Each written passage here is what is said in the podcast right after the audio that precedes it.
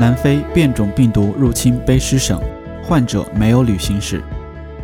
一月十四日，卑诗省首席卫生官邦尼·亨利医生宣布，在本省发现首宗南非变种病毒确诊病例，以及第四例感染英国变种病毒的病例。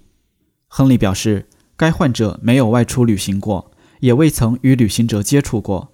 我们不知道这是从哪里感染的，这是令人担忧的。亨利表示。在当地社区中，目前还没有发现传播迹象。亨利说，南非变种病例和第四例英国变种病例都是在温哥华海岸卫生区发现的。省内发现的第四例英国变种病毒确诊病患与旅行有关，与前三例没有关系。这三例与一位不同的旅行者有关。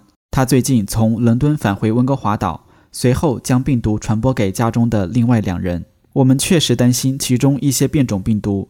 尤其是英国的变种病毒可能会更容易传播，省卫生官员说：“这就是为什么我们要继续监测并进行全面的基因测序。我们一直在监测这些变异体，这一点很重要。”